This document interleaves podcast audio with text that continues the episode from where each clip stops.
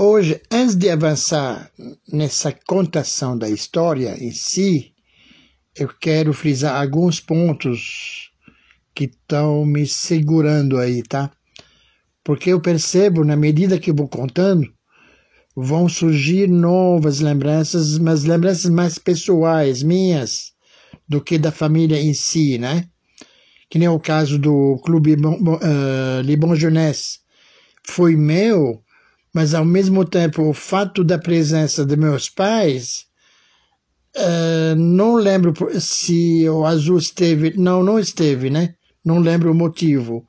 Mas meus pais estando lá, junto com outros pais, eh, para nós foi significativo no sentido que tinha um meio de coexistência pacífica ainda a ser explorado ainda, tá? E eles se deram bem com todo mundo. Todo mundo respeitou, eles respeitando os outros, então foi um momento tranquilo, feliz, tá? Então, hoje percebo que essa saída repentina foi repentina para mim.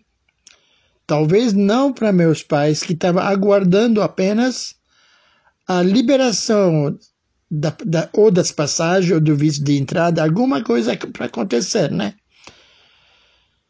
O meu irmão azul também, não sei se ele sabia com antecedência ou quanto, quanto antes ele soubesse dessa partida definitiva, né? E o Beno, ele estava na França, com quanto tempo de antecedência avisaram ele que isso ia acontecer. Tudo isso aí são perguntas que não têm resposta. Né? Não, nem lembre em conversar com o Beno a respeito, e hoje também não adianta, né? Porque aconteceu, pronto, faz parte, mas eu achei necessário relatar, porque entre a, para nós, de fato, o que aconteceu?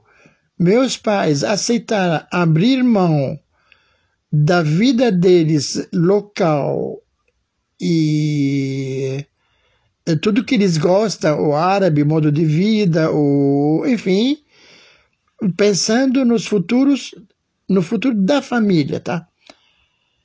E esse aqui realmente é o que acontece com milhões, milhares de libaneses, tá? Então, nesse ponto, eu quero trazer outro testemunho um amigo meu, uh, nos anos, acho que 2010, talvez, quando o Hezbollah começou a mandar no Líbano e, se me engano, tentou uh, tomar a, a força o, o regime, a sociedade, sociedade civil libanesa clamou por uma desobediência civil, ameaçou por desobediência civil se o Hezbollah não parasse com essas uh, com essa intenção dele, né? Então, nessa época, um amigo meu me escreveu querendo mandar o filho dele sair do Líbano vir para o Brasil. E ele me escreveu, não, me telefonou e me perguntou se eu aceitava receber o amigo dele, é o filho dele, né? Eu falei para ele, sinceramente, olha, eu aceito, aceito, mas não vejo por que o Brasil como escolha. O Brasil está vivendo uma crise muito brava de emprego, de moeda, de inflação, de tudo, uh, inclusive de parâmetros perdidos, uh, enfim, tá? Então, por quê?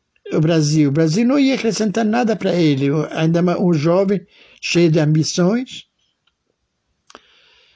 Nesse ponto, eu acabo recebendo uma carta escrita por esse jovem, motivando sua razão de sair do Líbano.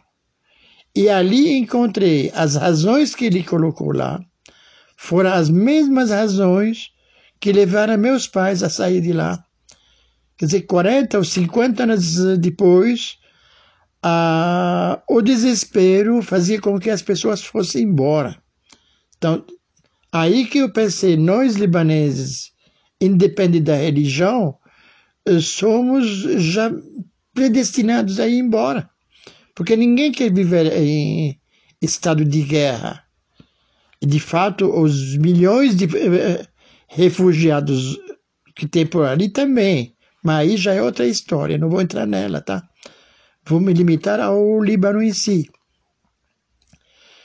Então, agora, ao mesmo tempo, vocês veem, a guerra de 58 foi apenas um esboço de guerra, mas quando chegou 68 e avançou nos anos 72, 73 e assim em diante, a guerra civil estourou no Líbano de, de maneira absoluta, total. O Fenícia Hotel foi ocupado por sniper, franco-atiradores que atirava para cá, para lá, não sei o que. Quer dizer, entrou em polvorosa a cidade, tiveram que chamar o exército sírio, quer dizer, tiveram que chamar. O presidente eh, libanês aceitou a proposta de colaboração do exército sírio para pacificar. Esse aí entrou e nunca mais saiu até 85, 86, tá?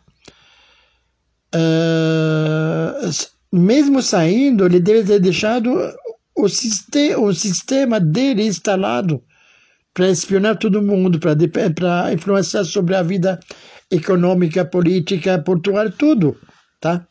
Então, de repente, se na, na minha no tempo de criança contaram para nós sobre o grande Líbano que era a Síria e o e o Líbano de repente eu vi surgir a meus olhos a grande Síria engolindo o Líbano de repente o Líbano foi a vítima da vez esse aí eu infeliz, não sei se é infelizmente ou não eu nunca engoli, nunca, nunca aceitei.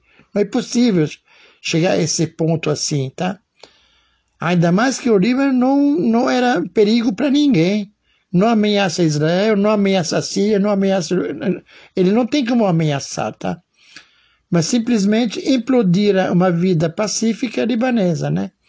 Agora, eu observo que no Iraque bastou poucos dias de invasão do Iraque do Saddam Hussein no Kuwait para provocar uma reação americana.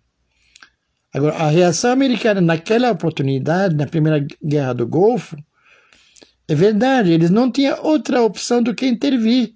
Eles não podiam deixar o, o Saddam virar um Abdel Nasser da vez, né? uh, disputar a hegemonia uh, local com a Síria, ou até clamar por uma derrubada do regime sírio, fazendo uma união Síria-Iraque, por exemplo, né? Ou uh, incitando, ele ficando com Kuwait, incitando a derrubar a Arábia Saudita, né? Quer dizer, realmente é, é, tudo era possível a partir do momento que ele ficasse uh, essa invasão fosse um sucesso. E o efeito cascata dominó podia atingir até a África do Norte, porque do outro lado tinha o Gaddafi, que podia facilmente se unir ao Saddam para enfrentar o Ocidente. Então, imagina uma frente colossal que se criaria uh, ao deixar o Saddam fazer o que ele quer. Então, em 91, mas em compensação, eu vi a Itália fazer papel de realmente. Uh, não sei nem o nome, mandar uma fragata. O que, faz uma fragata lá no meio daquilo lá? Simplesmente só para dizer, ah, nós ajudamos, colaboramos, né? Tá? Então, mas eh, eu insisto na, nesse fato que 15 anos ou mais de presença síria no Líbano não foram suficientes para fazer o mundo reagir, fazer a, a Síria deixar de ter essa influência lá, tá? Nada, não sei para quem interessava isso, tá? Então, hoje vou dar essa paradinha por aqui e amanhã continuo o circuito da contação de história, tá?